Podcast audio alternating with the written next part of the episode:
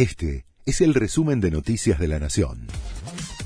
La Nación presenta los títulos del viernes 29 de julio de 2022. Sergio Massa fue designado como superministro de Economía. Los cambios en el gabinete incluirán los actuales ministerios de Desarrollo Productivo, de Agricultura y la relación con los organismos internacionales que llevaba Gustavo Vélez, que se fue del gobierno y en su carta de renuncia escribió Dios los guarde. Batakis irá al Banco Nación, Marcó del Pont de Jalafip, Julián Domínguez renunció y Daniel Scioli vuelve a la embajada en Brasil. La oposición cuestionó la designación de Massa.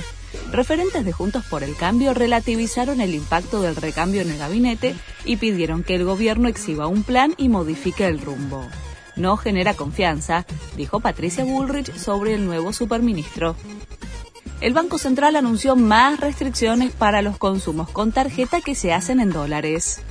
Si los gastos superan los 200 dólares y el consumidor quisiera financiar una parte de ese gasto, no se le aplicará la tasa de interés general que alcanza al resto de los consumos en pesos, sino otra entre 21 y 28 puntos superior en promedio.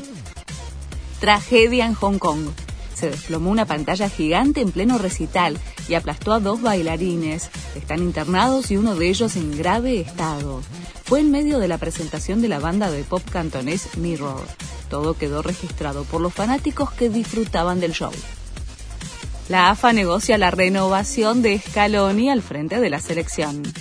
El entrenador tiene contrato hasta el 31 de diciembre, lo que significa que el Mundial sería su último compromiso como técnico del albiceleste.